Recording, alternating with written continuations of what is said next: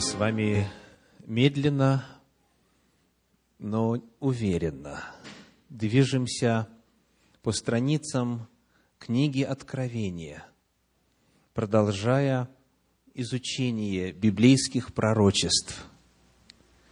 Мы изучаем сейчас звучание семи труб, открытых Иоанну Богослову. Сегодня перед нами изучение пятой трубы. И проповедь моя так и называется «Откровение труб, двоеточие, пятая». Откровение труб, пятая труба. Напоминаю, что изучение книги Откровения проходит не только во время субботней проповеди, но и в среду в мини-церквах. Прошу обратить ваше внимание на то, что в фойе находится обновленный график мини-церквей. У нас появилось две новых мини-церкви. Еще удобнее, еще ближе к вам. Потому приходите в эту среду для того, чтобы продолжить изучение пятой трубы. Мы не успеем ввиду объема материала изучить все, что сказано в девятой главе книги Откровения в описании пятой трубы. Начнем с 13 стиха предыдущей восьмой главы книги Откровения. Откровение 8.13. «И видел я и слышал одного ангела, летящего посреди неба и говорящего громким голосом, «Горе горе, горе живущим на земле от остальных трубных голосов трех ангелов, которые будут трубить. Если вы имеете возможность читать Священное Писание в разных переводах, вы обнаружите, что вместо слова «ангел» в большинстве современных переводов стоит другое слово. Вот что сказано, например, в современном переводе апостольских писаний на русский язык, который был подготовлен российским библейским обществом. 13 стих, его начало. «Я увидел и услышал, как паривший в поднебесье орел восклицал громким голосом. И дальше по тексту. То же самое находим в переводе «Живой поток». «И я увидел и услышал одного орла, летящего в середине неба». По этому поводу в своем комментарии на книгу «Откровение» Александр Мень пишет следующий. Здесь в конце сказано, «И видел я и слышал одного ангела, летящего посреди неба». В большинстве древних манускриптов стоит «видел одного орла летящего». Там вовсе не ангел, а орел. Только лишь в немногих рукописях ангел. Речь идет об орле, о коршуне, как о символе гибели. Христос говорил, там, где труп, там соберутся орлы. Причем он это говорил не от себя, это старая поговорка. Там, где лежал труп, всегда собирались хищники. На Востоке, в Египте, в Сирии и повсюду, когда спускается коршун, это значит, что здесь гибель – вот она. И появление орла на горизонте – это еще один символ грядущих катастроф. Он кричит по-гречески в оригинале «Уай, уай, уай». То есть, похоже на крик птицы. Примерно как по-русски, продолжает Александр Мень, «Увы, увы, увы» или «О, о». То есть вот это звучание греческого слова которое передает боль и горечь и трагизм, очень похожи в действительности на то, как кричат птицы. Итак, перед нами орел, сам крик которого напоминает, говоря языком образов священного писания, согласно толкованию Александра Меня, о наказании, о гибели, о грядущих Божьих судах. Очень интересно отметить, что вот это слово «горе», «уай» по древнегречески, встречается в Священном Писании в книге Откровения в семи отрывках. Семь раз, семь мест содержит это слово.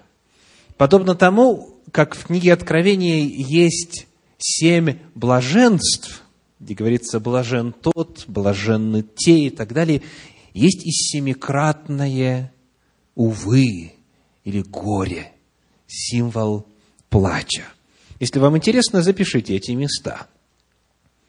Откровение 8.13, Откровение 9.12, 11.14, 12, 12, 18, 10, 16 и 19. Еще раз. 8 глава, 13 стих, 9 глава, 12, 11, 14, 12 глава, 12 стих, 18 глава, стихи 10, 16 и 19. Книга Откровение говорит вот об этом возгласе семь раз. Еще один момент упомянем по этой вот вводной сцене, прежде нежели мы перейдем, собственно, к чтению и изучению содержания этой пятой трубы девятой главы книги Откровения. Это то, что структура вести о трубах состоит из следующих числовых значений. 4 плюс 3. Вот здесь, в восьмой главе, начиная с седьмого стиха по двенадцатый, четыре ангела трубят непрерывно друг за другом, и все описано очень коротко, сжато, лаконично. Точно так же, как было в свое время с описанием снятия печатей. Четыре всадника, один за другим, быстро выходили на сцену, а потом образ резко меняется. Нет уже пятого всадника, нету пятого коня. Точно так же вот здесь, перед тем, как описать последние три трубы, в книге Откровения меняется размер, меняется шаг, меняется стиль описания. Перед нами здесь повторение структуры печатей. Четыре очень схожих и три иного образа иного характера, иной природы бедствия. Итак, сделав вот эти предварительные замечания, указав в частности, что последние три отделяются от первых четырех именно использованием слова «горе». Горе, горе, горе. Три горя впереди. И вот после каждого из этих трубных звуков идет отчет. Одно горе прошло, еще два горя впереди. Два горя прошло, еще одно горе впереди. То есть отчет начинается заново. Сегодня у нас нет времени, чтобы подробно говорить о смысле этой структуры. Об этом даст Господь, мы поговорим на мини-церквах в среду. Но здесь очень важно просто отметить, что время как бы заново – События как бы заново начинают отчитываться. Есть определенная логическая последовательность и прогрессия в первых четырех трубах, а затем последние три, они, хоть и являются продолжением первых четырех, тем не менее по своей природе от них отличаются. Это означает, что нам необходимо ожидать и несколько иной природы событий в истории Земли. Теперь прочитаем содержание пятой трубы. Девятая глава книги Откровения, стихи с первого по двенадцатый. 9 глава, стихи с 1 по 12. «Пятый ангел вострубил, и я увидел звезду, падшую с неба на землю, и дан был ей ключ от кладезя бездны. Она отворила кладезь бездны, и вышел дым из кладезя, как дым из большой печи. И помрачилось солнце и воздух от дыма из кладезя. И из дыма вышла саранча на землю. И дана была ей власть, какую имеют земные скорпионы. И сказано было ей, чтобы не делала вреда траве земной, и никакой зелени, и никакому дереву, а только одним людям, которые не имеют печати Божьей на челах своих. И дано ей не убивать их, а только мучить пять месяцев. И мучение от нее подобно мучению от скорпиона, когда ужалит человека. В те дни люди будут искать смерти, но не найдут ее. Пожелают умереть, но смерть убежит от них. По виду своему саранча была подобна коням, приготовленным на войну. И на головах у ней как бы венцы, похожие на золотые. Лица же ее, как лица человеческие. Волосы у ней, как волосы у женщин, а зубы у ней были, как у львов. На ней были брони, как брони железные, а шум от крыльев ее – как стук от колесниц, когда множество коней бежит на войну. У ней были хвосты, как у скорпионов, и в хвостах ее были жала. Власть же ее была вредить людям пять месяцев. Царем над собою имела она ангела бездны. Имя ему по-еврейски Авадон, а по-гречески Аполеон. Одно горе прошло, вот идут за ним еще два горя. Завораживающий отрывок, правда? Даже трудно вообразить визуальную картину того, что здесь представлено. Давайте попытаемся разобраться в рамках этой проповеди хотя бы в базовых элементах значения представленных символов. Как всегда, мы будем собирать отдельные образы из этой картины, из этого повествования, искать их значение в пророческих книгах Священного Писания. И затем попытаемся соединить эти элементы в единую картину. Какой у нас первый образ? С чего начинается повествование? Первый стих – звезда. Звезда. Увидел звезду, падшую с неба на землю.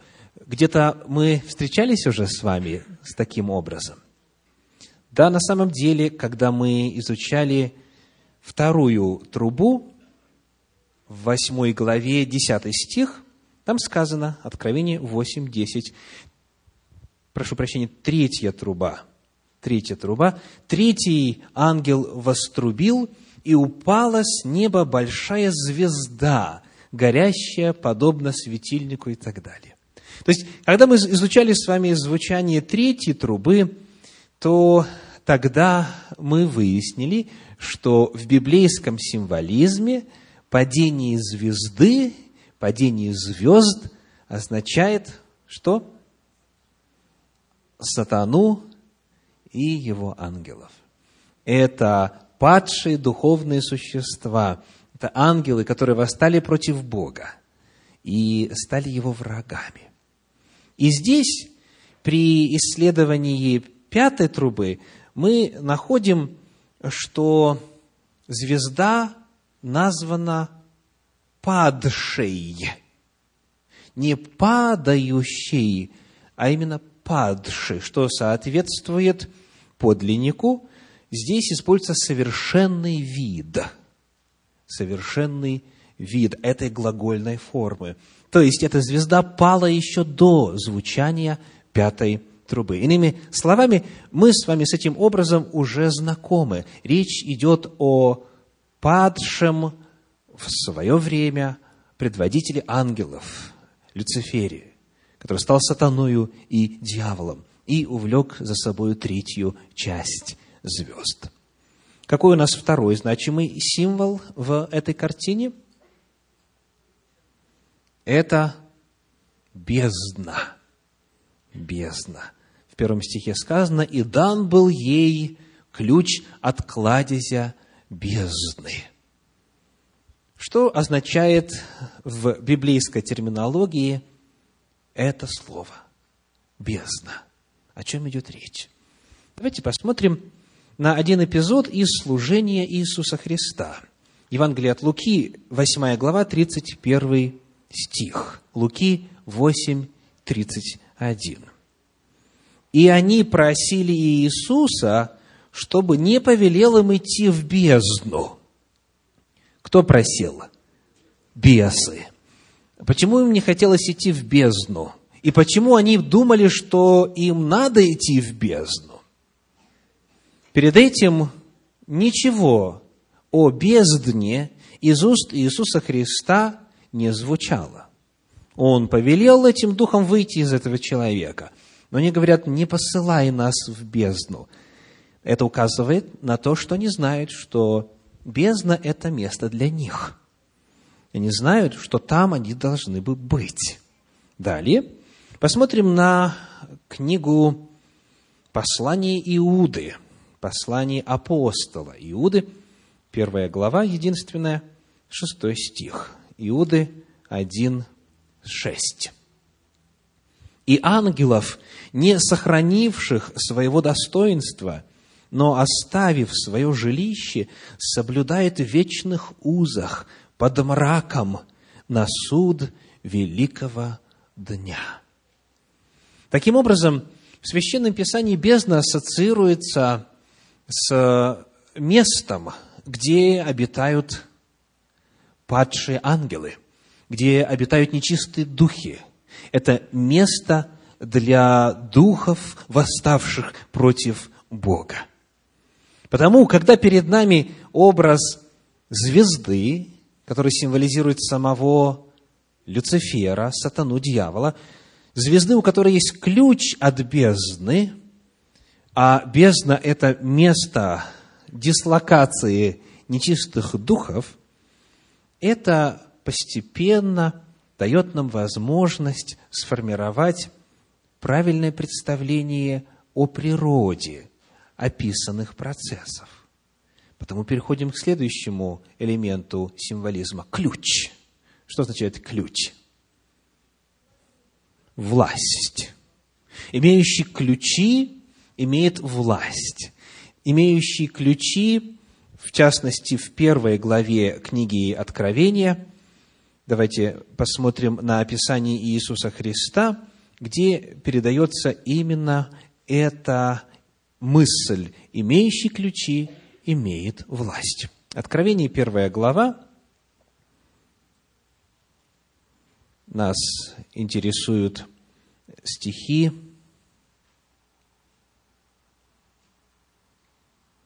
стих 18. Прочитаем и 17, также для ясности. Книга Откровения, первая глава, стихи 17 и 18. «И когда я увидел его, то пал к ногам его, как мертвый. И он положил на меня десницу свою и сказал мне, не бойся, я есть первый и последний, и живой. И был мертв, и се жив во веки веков. Аминь. И имею ключи ада и смерти». Иисус Христос имеет ключи ада и смерти, потому что Он имеет власть над ними. Он победил их. Когда же перед нами рисуется предводитель духов с ключами от того места, где находятся ангелы, ушедшие от Бога, перед нами рисуется власть этого духовного существа. Далее – когда мы продолжаем чтение 9 главы книги Откровения, то в 11 стихе он называется прямо. 9 глава, стих 11. «Царем над собою имела она». То есть, вот та самая саранча, которая вышла из кладезя бездны, имела она ангела бездны. Ангела бездны. Имя ему по-еврейски Аввадон, а по-гречески Аполеон. губитель. Итак, эта звезда – это личность, духовная личность. Эта звезда – это предводитель темных ангельских сил. Перед нами символическое описание самого сатаны, который руководит несметными тысячами хорошо организованных духов, бесов, существ, отступивших от Бога. В книге «Послание апостола Павла к Ефесянам» в шестой главе об этом рассказывается так. Ефесянам, шестая глава, стихи с 11 по 13. «Облекитесь во всеоружие Божие, чтобы вам можно было стать против козней дьявольских, потому что наша брань не против крови и плоти, но против начальств, против властей, против мироправителей тьмы века сего, против духов злобы поднебесных. Для сего примите все оружие Божие, дабы вы могли противостать в день злый и все преодолевши устоять. Апостол Павел здесь как раз описывает вот об этой войне, которую мы вынуждены с вами, как люди, стоящие на стороне Господа, вести с дьяволом и с кем? С духами тьмы, с духами злобы. Вот те, кто назван здесь начальство, власти, мира, правители, это все обозначение иерархических структур в рамках дьявольского царства – Дьявол представлен здесь как вождь над ангелами, которые сохранили свое отлаженное устройство и еще, будучи организованы когда-то на небе, восстав против Бога, у них теперь новый владыка, но они по-прежнему сохраняют боевой порядок и боевую готовность. Какой у нас следующий элемент образа, используемого в пятой трубе? Возвращаемся к девятой главе книги Откровения. Он взял, открыл кладезь бездны и оттуда повалил дым, как из печи. Дым, как из печи. Приглашаю вас посмотреть, как эта фраза используется в книге «Бытие» в 19 главе, в 28 стихе. «Бытие», 19 глава, 28 стих. «И посмотрел к Содому и Гаморе, и на все пространство окрестности, и увидел – вот дым поднимается с земли, как дым из печи. Содом и Гамора – это города, которые подвержены были Божьему суду, и они стали прообразом грядущих наказаний нечестивцев, беззаконников. Картина дыма, поднимающегося как бы из печи, это картина Божьего суда – это картина Божьего наказания за злодеяние, за беззаконие. Потому, продолжая дальше рассматривать все элементы образов, которые представлены в пятой главе книги Откровения, мы видим, что речь здесь идет о дьявольском войске, о духах, о бесах, во главе с самим дьяволом, которые начинают действовать с какой целью? С целью принесения Божьего возмездия и наказания за нечестивых. Цель дьявола, согласно Библии, убить и погубить. Он есть человека-убийца от начала. Он давно бы уже всех истребил – но Бог его удерживает. Бог посылает защиту добрых ангелов для детей своих. Ангел Господень ополчается вокруг боящихся его, избавляет их. Но когда люди отступают от Господа, тогда дьявольской силе больше нет барьера, нет запрета, нет преграды. И потому начинается страшное, когда люди, отвергнув Бога, остаются теперь во власти дьявола и его ангелов. Следующий значимый элемент в пятой трубе книги Откровения – это, конечно же, саранча. Интересная саранча, странная саранча. Посмотрим, что можно знать о ней непосредственно из девятой главы. Книга Откровения, девятая глава, прочитаем четвертый стих. Откровение 9.4. «И сказано было ей, этой саранче, чтобы не делала вреда траве земной и никакой зелени, и никакому дереву, а только одним людям, которые не имеют печати Божьей на челах своих. Что этот стих говорит вам о природе этой саранчи? Это буквальная саранча или символическая саранча? Конечно же, образная, конечно же, символическая. Речь, как и во время звучания всех предыдущих труб, идет не о буквальных физических наказаниях. Это все образы, это все символы. Саранча как раз-таки в первую очередь истребляет зелень а она этим питается. И когда в свое время в Египте Господь послал такую казнь, то не осталось ничего зеленого. Все было съедено саранчой. А эта саранча, она ведет себя неестественно, потому что она не буквальная. Это образ, это символ. Очень интересно, Посмотрите, как раньше уже в Священном Писании подобные слова использовались, подобные образы применялись. Приглашаю вас взглянуть коротко на книгу пророка Иаиля, первую главу, где мы прочитаем в начале стихи со 2 по 7. Книга пророка Иаиля, первая глава, стихи со 2 по 7. И поскольку мы сейчас будем сравнивать картину, представленную у пророка Иаиля, и ту, которая явлена в 9 главе книги Откровений через пророка Иоанна, постарайтесь по возможности держать хотя бы одно место открытым, для того, чтобы второе читать по слайду, чтобы была возможность сравнивать. Итак, Иаиля, первая глава, стихи со 2 по 7. «Слушайте это, старцы, и внимайте все жители земли сей. Бывало ли такое во дни ваши, или во дни отцов ваших. Передайте об этом детям вашим, а дети ваши пусть расскажут своим детям, а их дети следующему роду.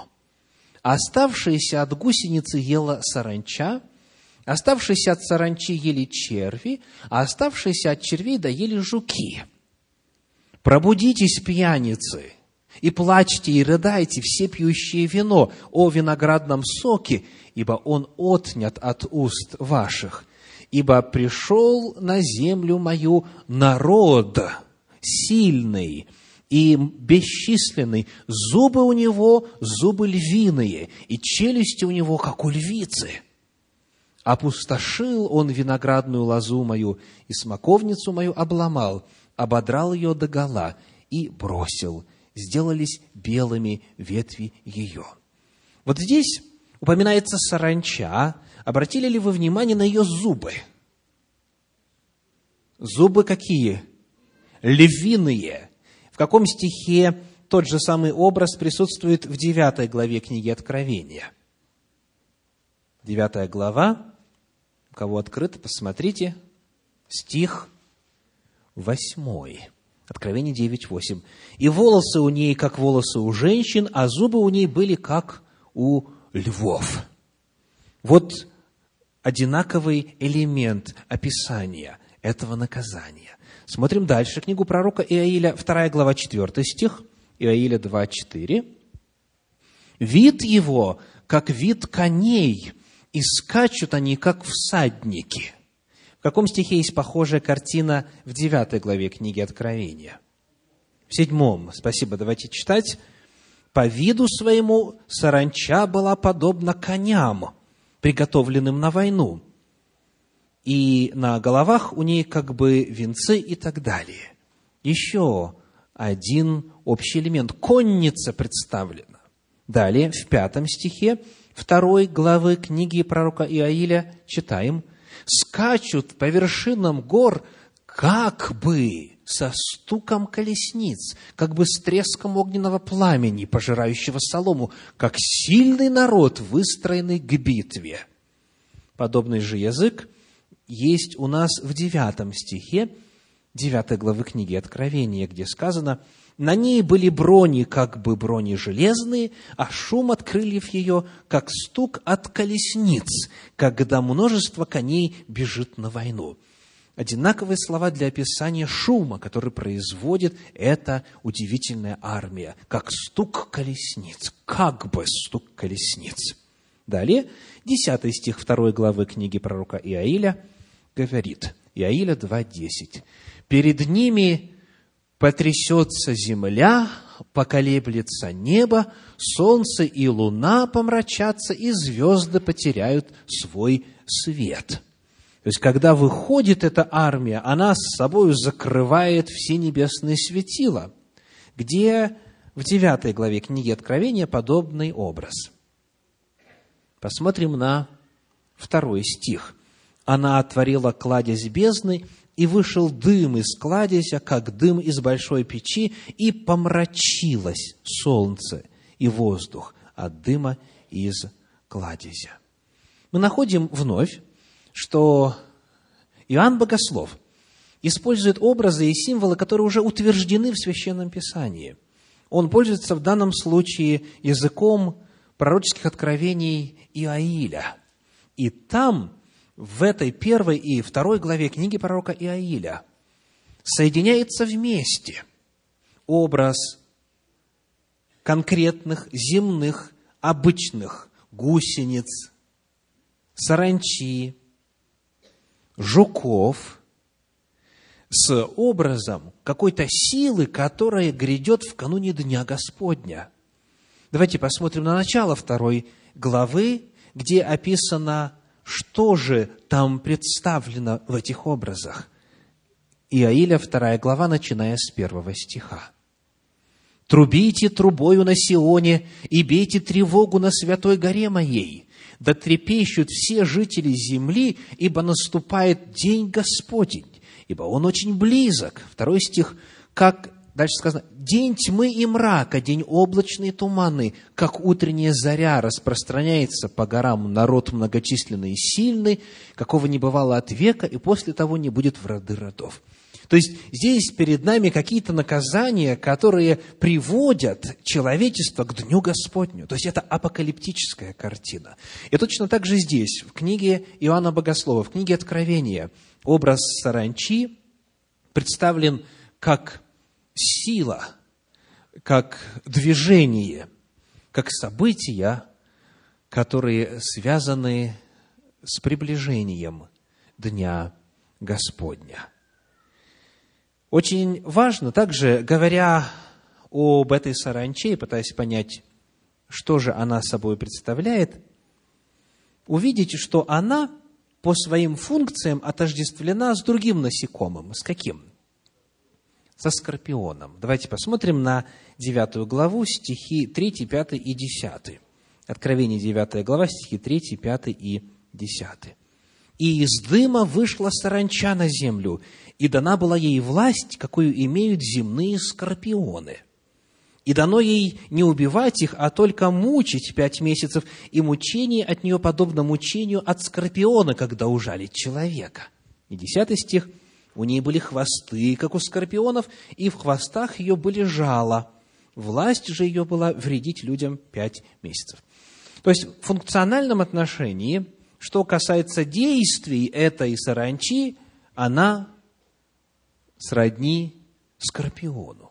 Помните ли вы, где в Священном Писании есть образ скорпиона? В контексте, который помог бы нам понять значение девятой главы, где упоминаются скорпионы. Я хочу обратить ваше внимание на десятую главу Евангелия от Луки, на слова Иисуса Христа. Евангелие от Луки, десятая глава, стихи 17 по 20. Луки, десятая глава, стихи 17 по 20. Семьдесят учеников возвратились с радостью и говорили, «Господи, и бесы повинуются нам о имени Твоем». Он же сказал им, «Я видел сатану, спадшего с неба, как молнию». Узнаете образ? Дальше сказано, «Се даю вам власть наступать на змей и скорпионов, и на всю силу вражью, и ничто не повредит вам. Однако ж тому не радуйтесь, что духи вам повинуются, но радуйтесь тому, что имена ваши написаны на небесах. О какой власти? Когда Христос говорит о власти наступать на змей, скорпионов и на всю силу вражью, идет речь. О власти над духами, о власти над бесами, над нечистыми духами, о чем и сказано здесь, в 20 стихе. Потому в устах самого Иисуса Христа образ скорпионов отождествляется с нечистой силой, с духовными личностями. Речь идет именно о дьявольском войске. Перед нами и предводитель этой саранчи, Аполеон, Эвадон. Перед нами образ звезды, павшей с неба на землю. Это сатана и дьявол.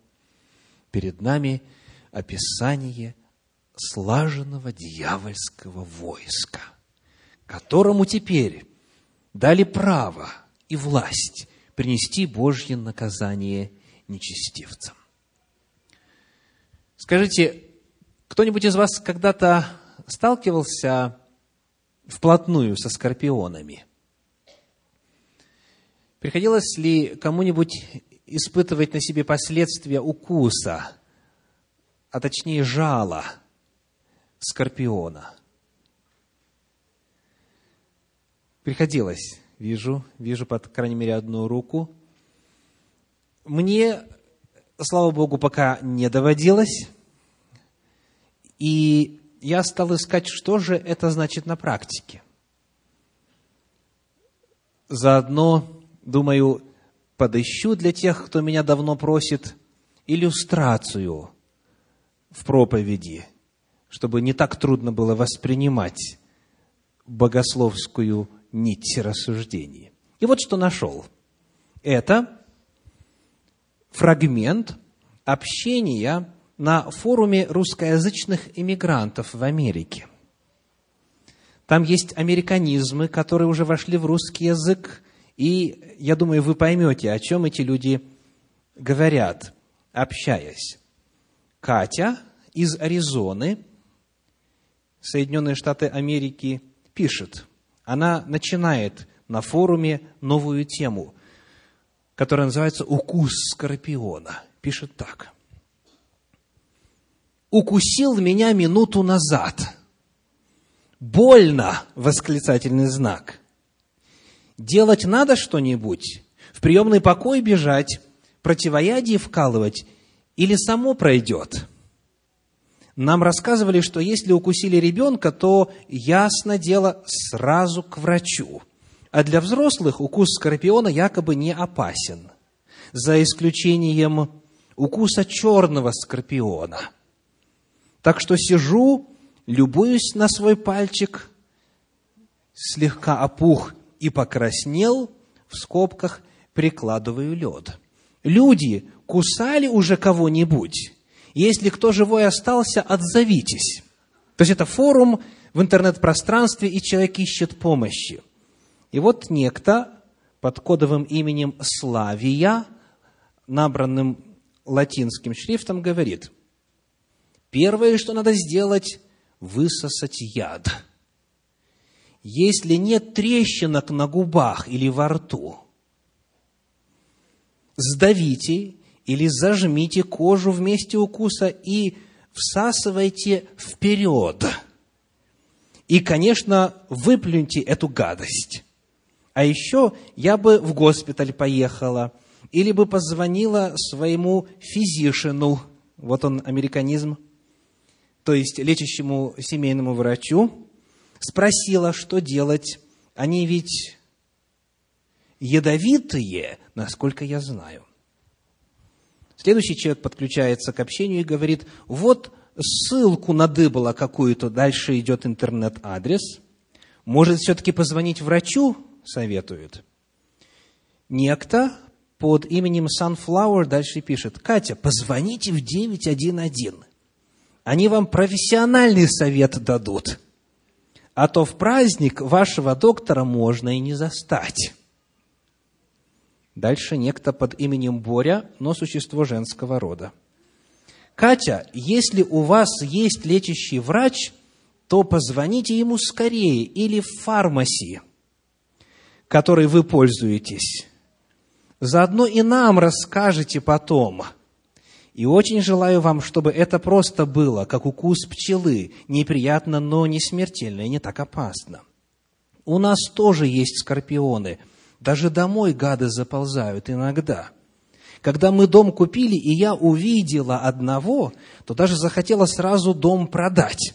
Но соседи мне сказали, что они кусаются как пчелы, и что укус примерно так же опасен, как пчелиный. Некоторые аллергичны на пчелиные укусы, кстати, в скобочках. Так что я теперь просто осторожно хожу по нижнему этажу. Они у нас такие небольшие, темно-коричневые. Чуть заденешь, сразу хвост поднимают, устрашающе. А сами-то боятся нас, гаденыши такие.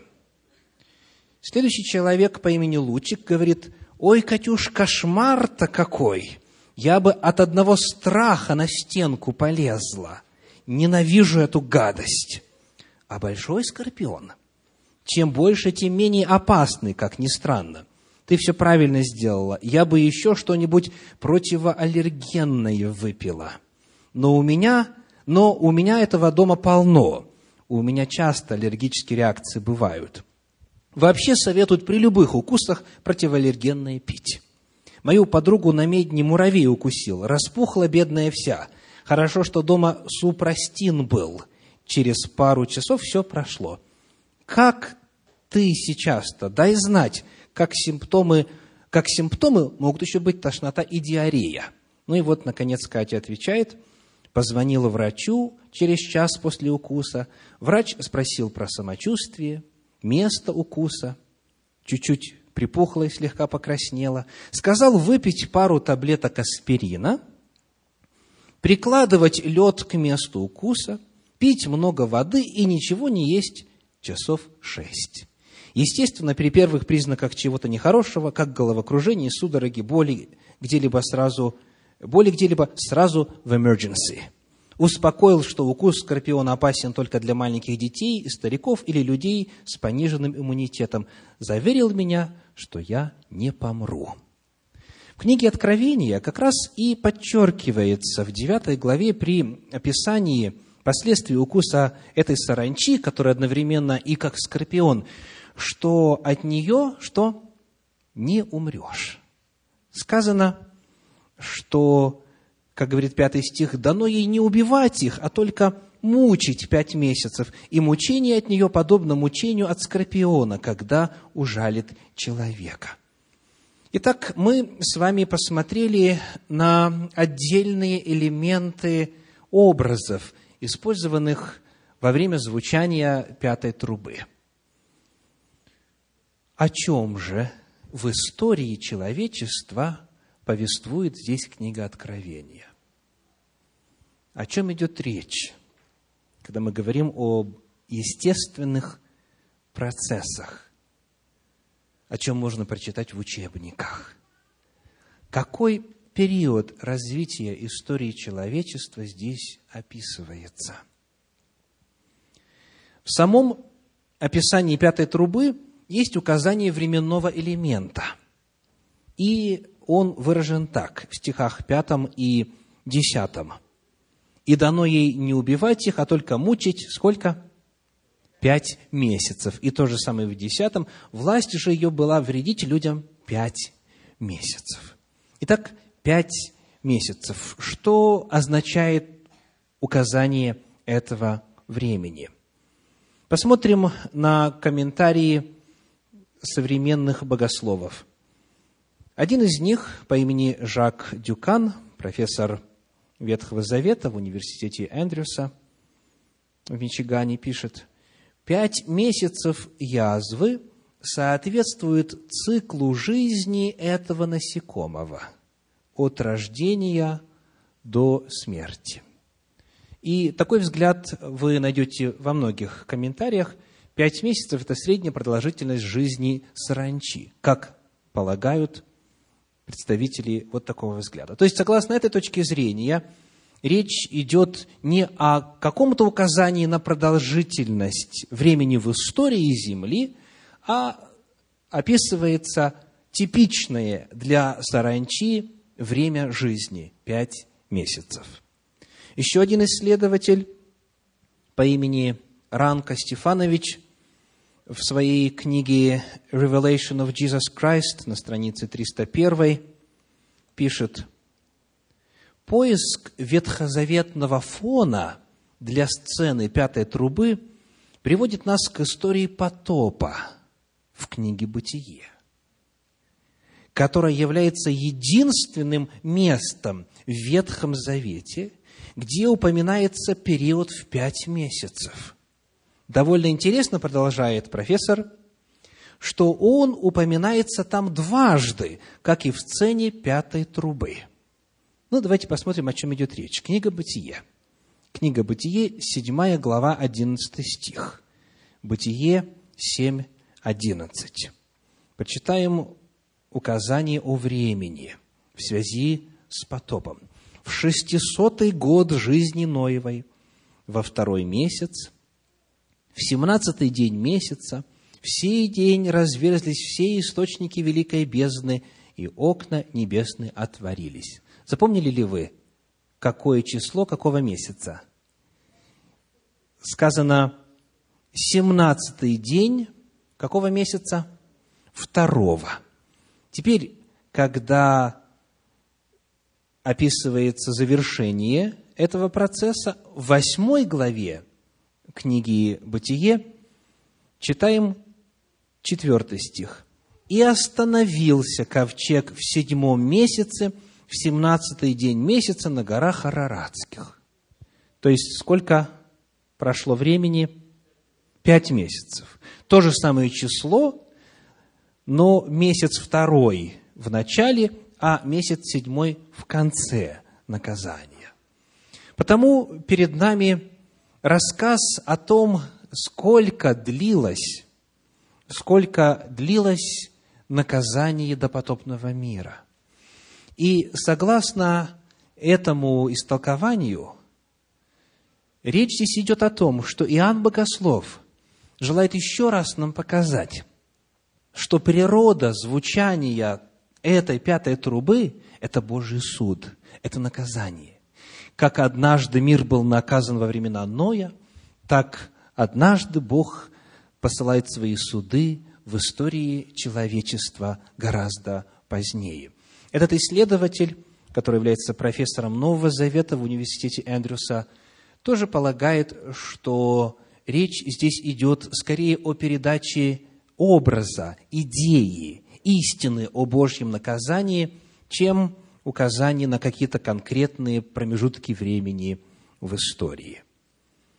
Таким образом, нам теперь надо ответить на последний вопрос касательно исполнения пятой трубы в истории Земли, а именно, какой же период, какая эпоха здесь указана. Те из вас, кто занимался исследованием этой главы, наверняка обратили внимание на то, что есть самые разные точки зрения о том, на что конкретно указывает эта глава. Я обращаюсь к двум упомянутым мною уже исследователям и предлагаю вам послушать их истолкование. Ранка Стефанович, книга Revelation of Jesus Christ, страница 306. Таким образом, пишет он, Пятая труба ссылается на духовное состояние в секулярном обществе. Секулярный означает мирской. И последствия таковых условий с XVIII века до наших дней. Если вы помните, согласно комментарию Стефановича, предыдущая четвертая труба, она описывала время XVI по XVIII века. Потому он дальше видит прогрессию определенных процессов в истории с того самого момента, с XVIII века до наших дней. И называет некоторые формы этого наказания. Угнетающее правление церкви сменилось атеистической философией, выраженной в разных формах, таких как, и вот пошли термины, которые нам нужны, деизм, релятивизм, нигилизм, национализм и коммунизм. Вот истолкование этого богослова. Посмотрим на мнение Жака Дюкана, которое он выразил в своей книге «Secrets of Revelation», страница 85. Пятый шафар также описывает Божье возмездие, пишет он. Семена наказания церкви сокрыты в ее собственных поступках своей узурпацией Бога на земле, через нетерпимость и угнетение, церковь стала причиной того, что человечество отвергло того самого Бога, которого она стремилась представлять. История подтверждает пророчество. Французская революция и антиклерикальные движения 17 и 18 столетий – представляют ответ человечества на крестовые походы, инквизицию и религиозные войны, характерные для западной истории с IX по XVI век. Существует множество интерпретаций этого пророчества, дальше пишет исследователь, но, несмотря на различия, весть остается одинаковой. Нам следует понимать нашествие саранчи как Божий суд над угнетателями. Вот обзор главных символов, которые используются в первых 12 стихах 9 главы книги Откровения. Кому из вас интересно узнать больше, а также обсудить различные иные подходы к истолкованию этого пророчества, добро пожаловать в среду на встречу мини-церквей, график которых есть в фойе. Ну и теперь, завершая, вопрос. Есть ли в этом отрывочке, таком мрачном, темном, удручающем, какая-то благая весть? Есть ли нечто, что может порадовать нас сегодня с вами? Конечно же, есть. В Слове Божьем всегда, во время самых мрачных описаний, и описаний Божьих судов есть благая весть. Помните ли вы, кого не жалит эта саранча? Она не жалит тех, у кого есть на челах печать Бога живого. Потому есть защита. Мы не обречены. У нас есть выбор – есть возможность, заключив завет с Господом, обрести Божью печать. И для тех из вас, кому нужно освежить в памяти смысл печати, вы можете обратиться к одной из предыдущих проповедей в этом цикле по книге Откровения, где мы вспоминали место из послания апостола Павла, в котором написано, «Ибо печать Божия твердо стоит, она сия, познал Господь своих. Запечатление начинается с опыта познания Бога, с опыта взаимоотношений с Богом. И потому вот в этом нужно каждому из нас удостовериться. В завете ли вы с Богом? Поддерживаете ли вы взаимоотношения с Ним? Если так, то тогда нечего бояться этой саранчи. Если так, то тогда к вам относятся слова, которые Иисус Христос сказал – в 10 главе Евангелия от Луки, в 19 стихе. «Все даю вам власть наступать на змей, скорпионов и всю силу вражью, и ничто не повредит вам. У вас будет власть над нечистыми духами, будет власть над бесами. Эта власть реальна. Эту власть Господь дает тем, кто в завете с Ним, и она каждому из нас нужна. Потому что в противном случае с дьяволом, с его ангелами, со всем этим множеством бесов нам, как человеческим существам из плоти и крови, самим по себе, конечно же, не совладать.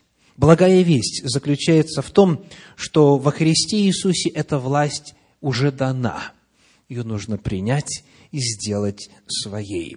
В Евангелии от Луки в 10 главе, в 19 стихе чудные слова «Сея даю вам власть наступать». И об этом же апостол Павел писал в 16 главе книги послания к римлянам в 20 стихе. Римлянам 16, 20. «Бог же мира сокрушит сатану под ногами вашими вскоре. Благодать Господа нашего Иисуса Христа с вами. Аминь».